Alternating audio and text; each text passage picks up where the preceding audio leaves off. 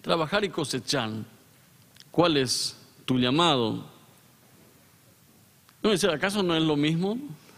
¿Acaso si lo trabajo no me corresponde cosechar también?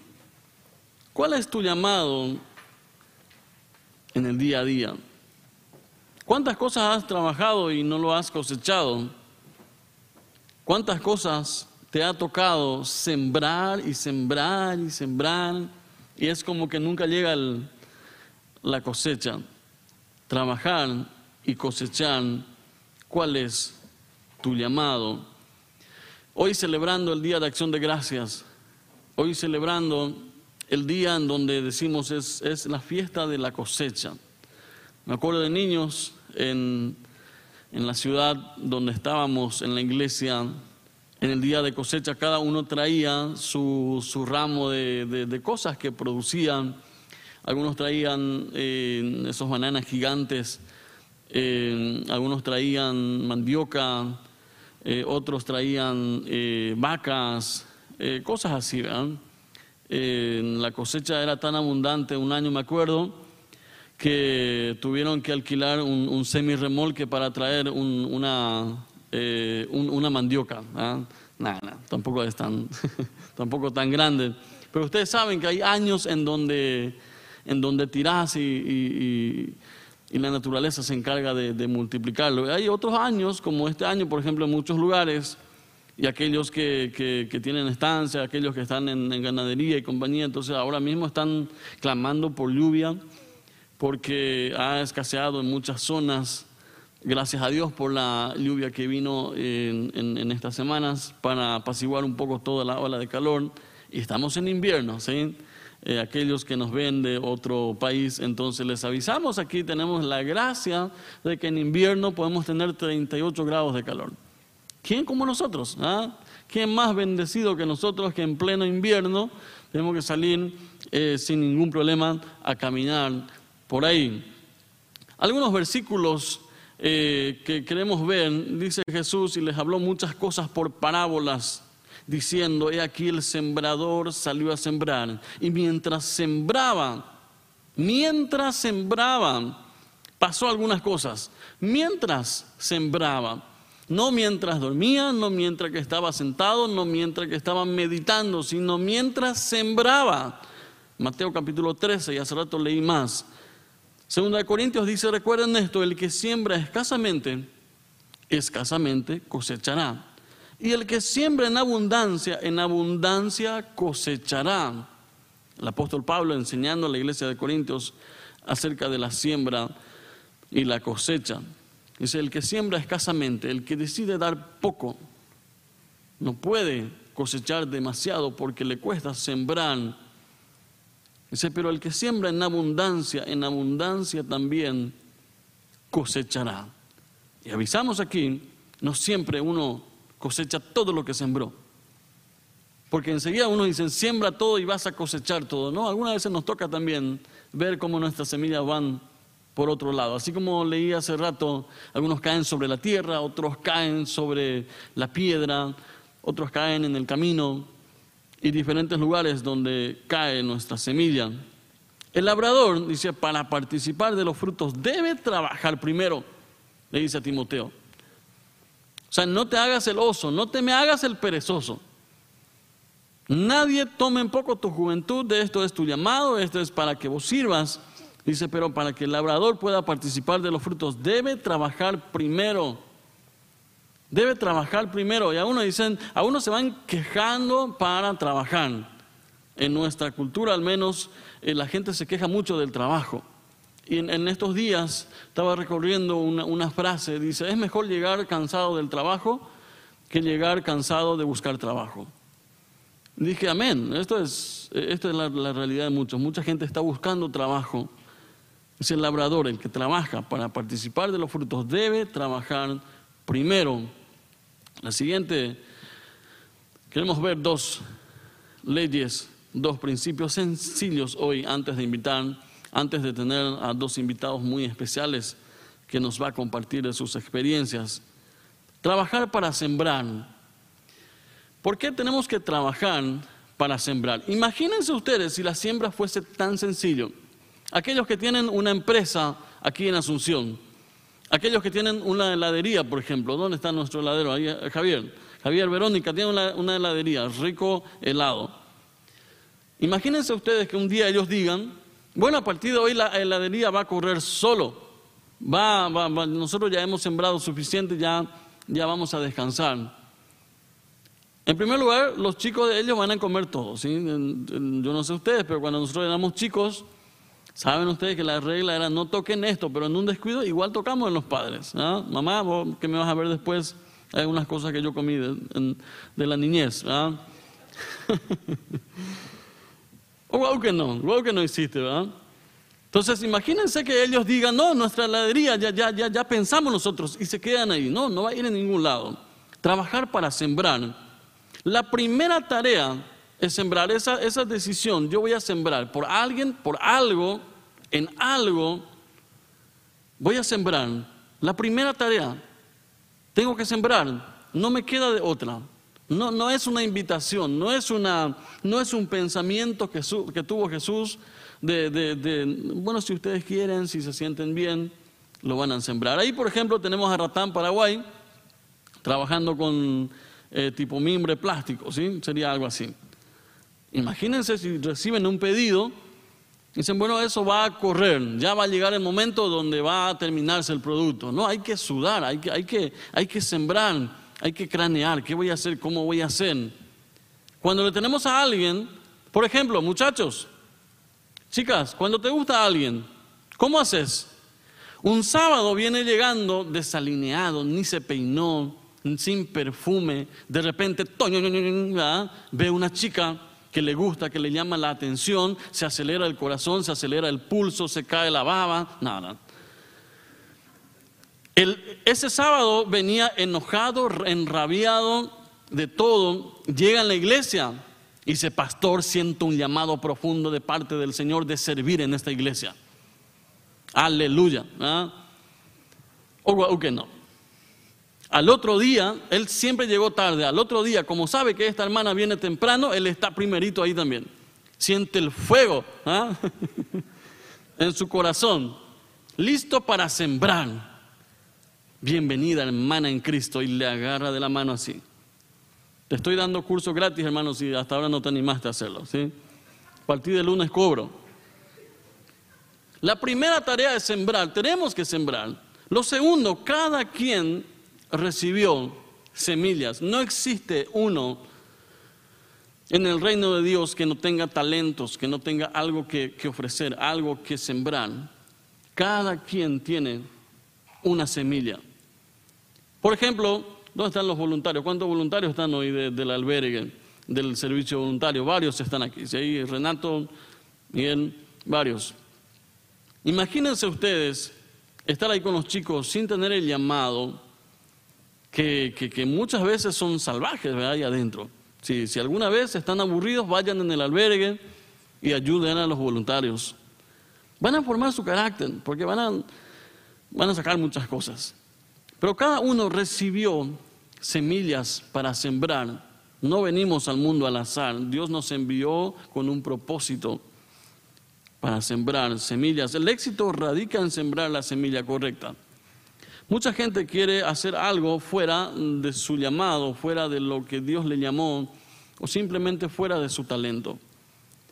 Por eso hay gente que, arranca un, algo, que quiere hacer algo, pero nunca lo termina. Porque muchos son buenos para arrancar, pero no son buenos para perseverar, incluyendo los noviazgos. Empieza aquí, corta aquí, empieza aquí, corta aquí. Y siempre está luchando con, con algo. El éxito radica en sembrar la semilla correcta. Por eso, amado mío que estás aquí hoy y ya le has echado el ojo a alguien, acércate esta noche y dile, tengo la semilla perfecta y mírale así. ¿ah? Amén, dice del otro lado. ¿ah? El éxito radica en sembrar la semilla correcta. Dice, el sembrador salió a sembrar. Su tarea era sembrar. Muy poco de esas semillas dieron fruto, pero los que dieron fruto fueron los suficientes. El trabajar no es opcional. El trabajo nunca fue una invitación de parte de Dios. El trabajo no es, no es, una, no es un peso, no es una carga. Por eso deja de quejarte por el trabajo, agradece por el trabajo que tienes. Muchos dicen, si yo estuviese en otro trabajo sería muy feliz. No, vas a tener los mismos problemas. Porque el problema no está en el trabajo, el problema está en uno, en cómo lo encara en lo que está haciendo. Seguimos. Segundo principio es que hay que trabajar para cosechar. ¿Se acuerdan que hay que trabajar para sembrar? Muchos son buenos sembrando, pero son pésimos cosechando. Porque no saben esperar el tiempo, porque se apuran eh, o porque no quieren pagar el precio, entonces siembran y, no son buenos cosechando. Pero hay que trabajar para cosechar. Aquellos que tienen eh, alguna granja, alguna estancia aquí y, los que nos ven, imagínense ustedes que ya están sus, novillos ya para listos para estar sobre mi, sobre mi parrilla. Y dice, sí, ya está listo. Ya está listo. Y ya está listo. Pasa 15 días, 22 días, un mes, dos meses, tres meses. Y dice, ya está listo. Ya está listo, sí, ya está listo, pero hay que trabajar. Hay que, hay que, hay que, si quiero cosechar, tengo que trabajarlo. Tengo que tomar una decisión, sacudirme y decir, Señor, tú me diste esta bendición. Y voy a cosecharlo. No voy a dejar pasar el momento. De mucha gente pasa el tiempo sin tomar decisiones. El trabajo es una bendición, no es una carga. En segundo lugar, cosechar es parte de la bendición. Y muchos se pierden la bendición porque no saben cosechar. Y no saben, nunca aprendieron. Simplemente dejan pasar el tiempo. En tercer lugar, no todo lo que trabajes cosecharás. Y algunos dicen, ¡ay, pastor! Imagínense, la, la primera imagen que me viene son los menonitas llegando al Chaco allá en 1929, 30, 31 para adelante, en el desierto, puro desierto. Y ellos habían escuchado de, un lugar verde, eh, hermoso, resplandeciente y cosas así. Llegan a ese lugar, 45 grados de calor. Se quedan primero en Puerto Casado, después de, de meses y de unos cuantos que murieron ahí, van para adentro, muchos ya salen huyendo porque simplemente dijeron, no, no es esto lo que nos vendieron. Muchos se quedaron, imagínense esa primera generación, los abuelos de, muchos de los que están aquí, los abuelos, los bisabuelos capaz, a esa gente allá por 1930, no, sabiendo ya qué hacer porque están en el desierto, dice, algún día tus hijos y tus nietos cosecharán lo que ustedes se esfuercen hoy. Yo creo que muchos se quedaron solamente por eso, no porque y muchos de ellos no vieron ni un poquitito de la cosecha de lo que ellos sembraron. Pero hoy en día uno llega en, esos lugares, en, las colonias, y dice, wow, esto está en medio del Chaco, cha, ¿ah? hermoso. Pero entonces uno lee la historia de cada uno de estos hombres y mujeres que decidieron que ellos no, no probablemente no iban a cosechar, pero que sí iban a sembrar para la próxima generación. Padre que están aquí hoy, no seas tacaño con lo que siembres, porque capaz tú no vas a cosechar, pero sí van a cosechar tus hijos. No seas tacaño en hablar, en enseñar, en pasar a tus hijos principios, mostrar ejemplos, porque capaz ya eh, algunos ya no, no lo van a vivir a plenitud, pero tus hijos y tus nietos sí. Hace poco hablé con una profesora y le agradecí porque su papá allá hace 36 años atrás, salió de su comodidad, se fue al interior, predicó a la gente y en una de esas noches un varón, un hombre, un hombre de familia, borracho, político, en problemas de todo tipo, esa noche decidió entregar su vida al Señor. Y le dije a la profe, gracias a tu papá, mi papá se convirtió. Y gracias porque tu papá decidió salir y sembrar. Hoy en día puedo conocer a Cristo desde cuna. Y me miró si yo no sabía esa historia. Y así uno siempre sabe algo más. Porque su papá decidió salir de la comodidad, sembrar algo. Y hoy en día una nueva generación está cosechando. En cuarto lugar, agradece tu cosecha. ¿Cuál es tu cosecha? Estudiantes que están aquí, padres que están aquí, ¿cuál es tu cosecha? ¿Cuál es la cosecha que te está tocando pasar hoy en día? Y pregunto aquí, dame una, dame una cosecha que Dios te está permitiendo pasar, Miguelito, que una cosecha que te está, que, lo estás viviendo hoy en día. César, una cosecha, ¿cuál sería? Un nuevo trabajo, por cierto, se está codeando con el intendente de Luque, ahí en su nuevo trabajo como encargado de ¿Qué área era, sí? La dirección de aseo urbano. Así que eh, felicidades, una, una, cosecha. Lucas, una cosecha que, que Dios te esté permitiendo pasar hoy en día.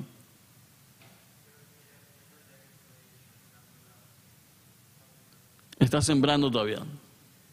Ok, excelente. Víctor, ¿qué estamos cosechando? Los estudios. ¿Ok? Rosy, estás cosechando este tiempo.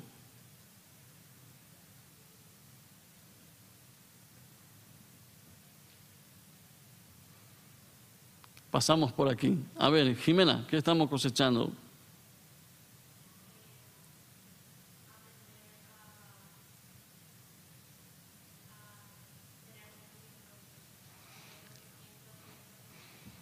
Aprender a tener dominio propio. ¿Y por qué le miraste a tu novia así? Ah, no, no. gracias, gracias. Eh, Gaby, ¿qué, ¿qué, estamos cosechando? Gaby Duke, sí.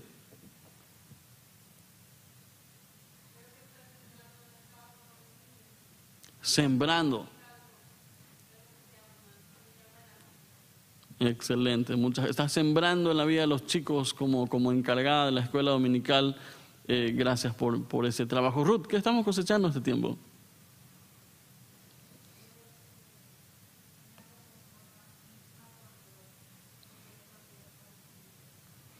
Una comunión más íntima con Dios. Muchas gracias. Y pregunto hoy a los que están ahí en su casa, ¿qué están cosechando? Pueden escribir ahí abajo en el, eh, en el, video y, y, lo leemos después.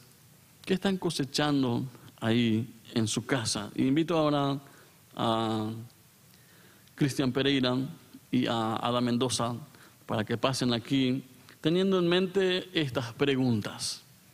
Eh, en primer lugar, cómo Dios se manifiesta en nuestras familias y empresas sobre todas las cosas. Segundo lugar, ¿qué significa cosecha para una empresa como lo que ellos tienen y en tercer lugar, cómo Dios bendice la ciudad a través de ellos. Y esta pregunta también va para ustedes, ¿sí? ¿Cómo Dios bendice a la ciudad? ¿Cómo Dios bendice tu entorno? ¿Cómo Dios bendice eh, aquello que te rodea a través de tu empresa, a través de lo que haces, a través de lo que estás hablando? Dos personas increíbles que me toca hoy entrevistar, vienen temblando supuestamente, pero son profesionales. Así que vamos a hacer un lugar acá.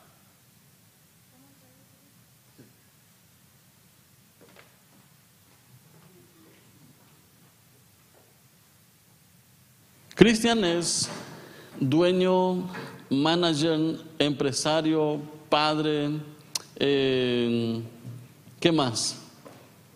bueno, la parte de cerrista vamos a dejar porque eh, eso siempre es complicado, ¿verdad? Eh,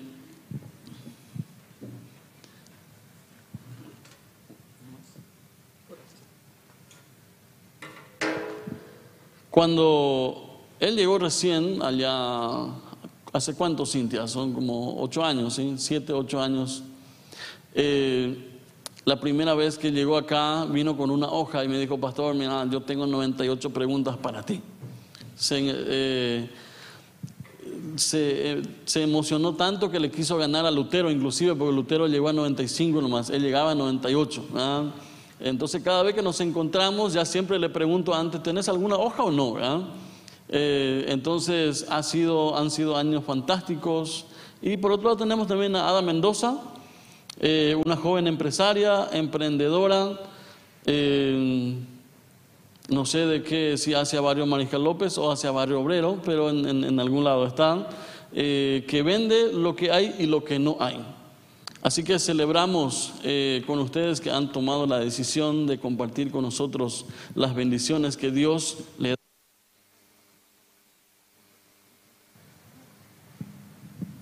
Y quiero empezar con Ada.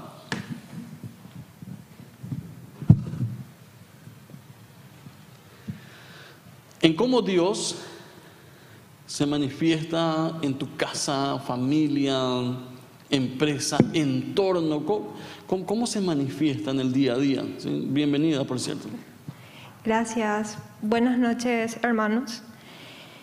Eh, realmente, si hay algo que yo tengo que destacar de cómo Dios se manifiesta, es eh, Romanos 8:28, haciendo que todas las cosas cooperen. Eh, él va alineando todo. Siempre les digo a las chicas, a mis personales, nosotros somos eh, nuestra responsabilidad es obedecer y los resultados Dios ejecuta. O sea, eh, como dice en Proverbios 16, 33, nosotros podemos tirar los dados, pero de Dios es el resultado. Él siempre va a guiar todo para que se den las cosas y para los que no saben, eh, en casa hay, o sea, hay una mini fábrica ahora de zapatería. Podemos retroceder un, diapositiva, Jimena, y ahí vamos a ver una, una, ahí a la izquierda tenemos una multitud de zapatos. Si a alguien le falta zapatos, entonces aquí está la persona indicada. Y si no le falta, igual está acá la persona indicada. Así que en tu casa hay una fábrica. Sí, de calzados. Y inicialmente, el, o sea, mi idea era realizar calzados personalizados para bodas, eh, así de diseñador, como se dice. Pero el plan de Dios era otro porque ahora estamos fabricando calzados en masa y son más de 100 pares y así que salen por semana. Y entonces Em, antes yo de empezar, puedo decir que la relación con mi familia no era tan buena y todo eso, pero una vez que fuimos trabajando juntos, nos vimos en la necesidad de mejorar nuestra relación con Dios y eso dio fruto también en que mejorásemos nuestra relación familiar. Así que como parte del obrar de Dios, a través del trabajo, a través de la siembra, fue que ahora están más unidos. Exactamente. Vos vivís con, con tus padres todavía. Sí. Así que ahí está la casa, imagínense esto, ¿sí? Ahí está la casa, ahí está la fábrica, y aún así Dios permite que estén unidos. Mucho más que años anteriores, o sea, increíble es la buena relación familiar ahora que hay en casa. ¿Y cómo hoy en día, cómo ves que, Dios esté bendiciendo a la ciudad a través de ustedes? Y si ustedes em, van a la tienda, estamos en Villamorra, em, pueden entrar y sí o sí siempre estamos en un ambiente con música cristiana, ¿verdad? Em, con unas indirectas por ahí de versículos. Entonces, sí o sí, eh, las clientas que nos visitan, y si son cristianas, obviamente se dan cuenta por la música, etcétera, y ya más que nosotros impactar, creo que ellas nos impactan porque sí o sí bendicen la tienda cuando entran, ah, somos hermanas y bendiciones, que vendan mucho, entonces creo que eh, que conozcan una tienda que es cristiana, hace em, que seamos de bendición, pero más seamos bendecidas nosotras. Hubo una experiencia en estos días, en, pasamos aquí un video sobre el kilómetro 81, sobre un proyecto de ellos, y, algo pasó. ¿Querés contarnos a ver qué sucedió ahí? Sí, em, el Hospital Kilómetro 81 cuenta con una zapatería ortopédica Em, que especialmente realizan calzados para personas con problemas en los pies, ¿verdad? Y nosotras, eh, digo nosotras porque acá están Jimena y Jenny que trabajan conmigo también. eh, nos vimos, o sea, sentimos la necesidad de ayudar ese proyecto y nos fuimos, o sea, contactamos con ellos y ahora estamos trabajando para en crear una repercusión en las redes sociales acerca del proyecto, porque se va a hacer la ampliación de la zapatería, se está construyendo o se va a construir una nueva zapatería. Nos fuimos inicialmente em, con ese objetivo, pero al final, hablando de cueros y materiales, también terminamos em, contactando con proveedores, o sea, intercambiamos proveedores y ellos expresaron también su gratitud eh, en ese sentido, porque fuimos para una cosa, pero al final terminamos también haciendo otra cosa. Y para que vean cómo es, ellos este fin de semana ya se fueron a la tienda a comprar calzados nuestros porque van a tener un evento, no sé qué evento, el viernes creo que es, y se fueron a comprar calzados eh, y ropas de la tienda. Si alguna vez quieren comprar algo y no quieren pagar lo que están diciendo los otros, pues les parece medio injusto, acá hay una persona que, que, compra eh, impresionante la capacidad que la, la, semilla que Dios, te dio para, para, crear, comprar, multiplicar. Y Kilómetro 81 entonces hoy en día está siendo bendecido a través de ustedes, de tu equipo de mujeres poderosas, porque son tres chicas, ¿sí? Eh, cuatro chicas. Cuatro chicas. Actualmente en la tienda y Dani, cinco. Excelente, muchas gracias. Cristian Pereira, eh, años que está con nosotros, eh, se casó aquí, ¿sí? padre de familia. ¿qué, ¿Qué están haciendo en su casa? ¿Cómo Dios se manifiesta en tu casa, en tu familia hoy en día?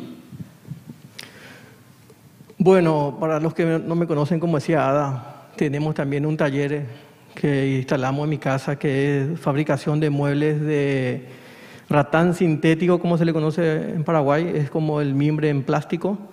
Además también tenemos lo que es el mimbre natural.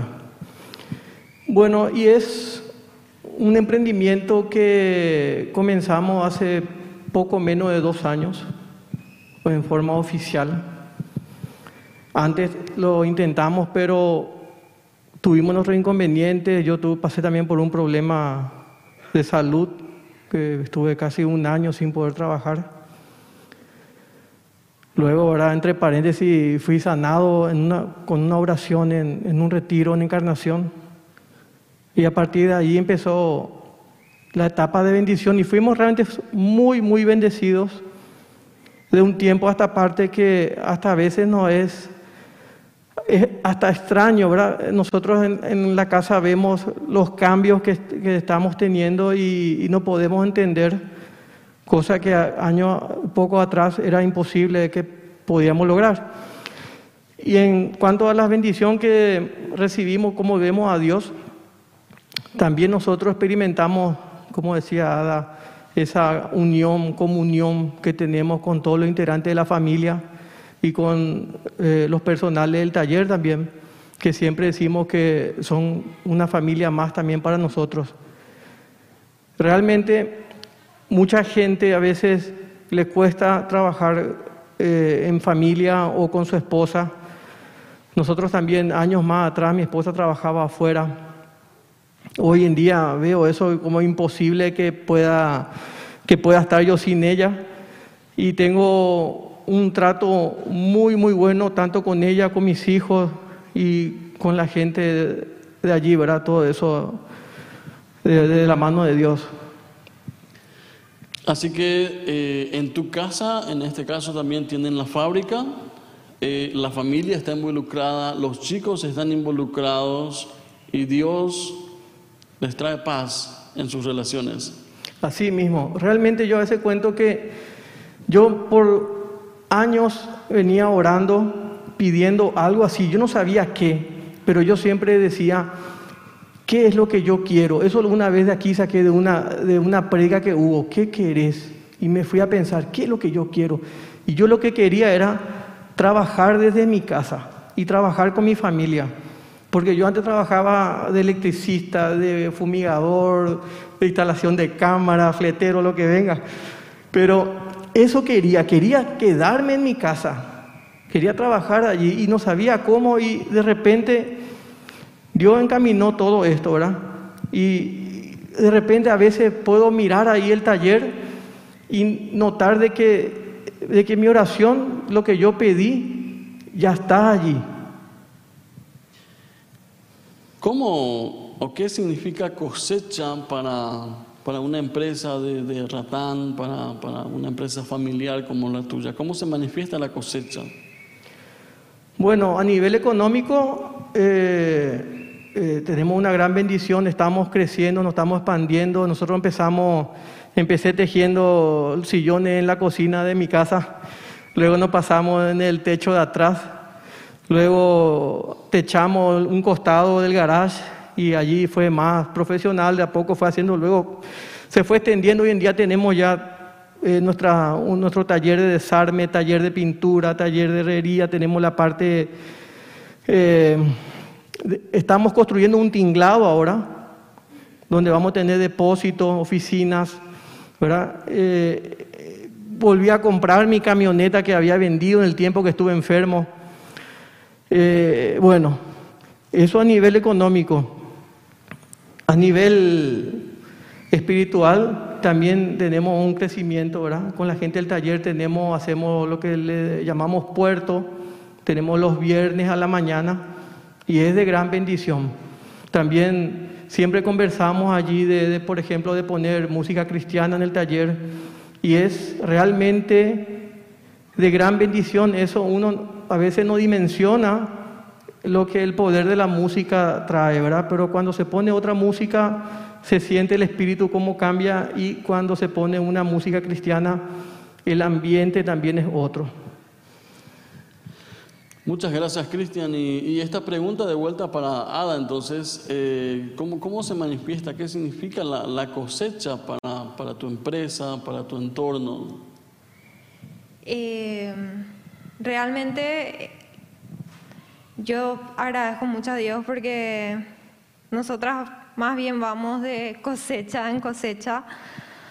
Eh, porque el año pasado, eh, en plena pandemia, fue que yo asumí esta responsabilidad y solo éramos Jimena y yo. Y mi papá, mi mamá, mi hermano en casa. Hoy en día somos 13 personas en total, y eso en un transcurso de un año y medio. Em, teníamos una tienda, o sea, que mis padres ni siquiera estaban de acuerdo conmigo en alquilar, o sea, ellos querían que sea venta online nada más. Y esa tienda en seis meses nos quedó súper chico y entonces tuvimos que alquilar nuevamente una tienda más grande y ahora ya estamos proyectando volver a mudarnos porque ya nos queda chico nuevamente esa tienda y es solamente, como les dije, no, no hay secreto, es obedecer y Dios es el que pone el resultado. Eso a nivel, como él dijo, material. Eh, también en casa ahora ya se está proyectando incluso eh, de que los dos terrenos ya sean, ¿verdad?, una fábrica hecha y derecha. Eh, como les dije, al principio mi idea era hacer zapatos de diseño nada más. Y yo después dije, con razón que, o sea, porque a mí me gustaba ingeniería industrial y decidí seguir eso en la facultad, pero ahora yo ya estoy a punto de aplicar mis estudios en la zapatería, cosa que yo jamás pensé que iba a poder pasar. Y a nivel espiritual y personal, la cosecha es tiempo. Les pregunté a las chicas cómo también yo, nosotros podemos ver cosecha en tiempo, más tiempo para nuestros quehaceres, para la iglesia eh, podemos recibir más bendiciones espirituales porque invertimos tiempo en eso. Muchas gracias. Gracias por compartir con nosotros eh, sus experiencias sobre cómo Dios les permite sembrar y sobre todo cómo cosechar. Eh, les agradezco a los dos por su tiempo, por su decisión de, de estar con nosotros.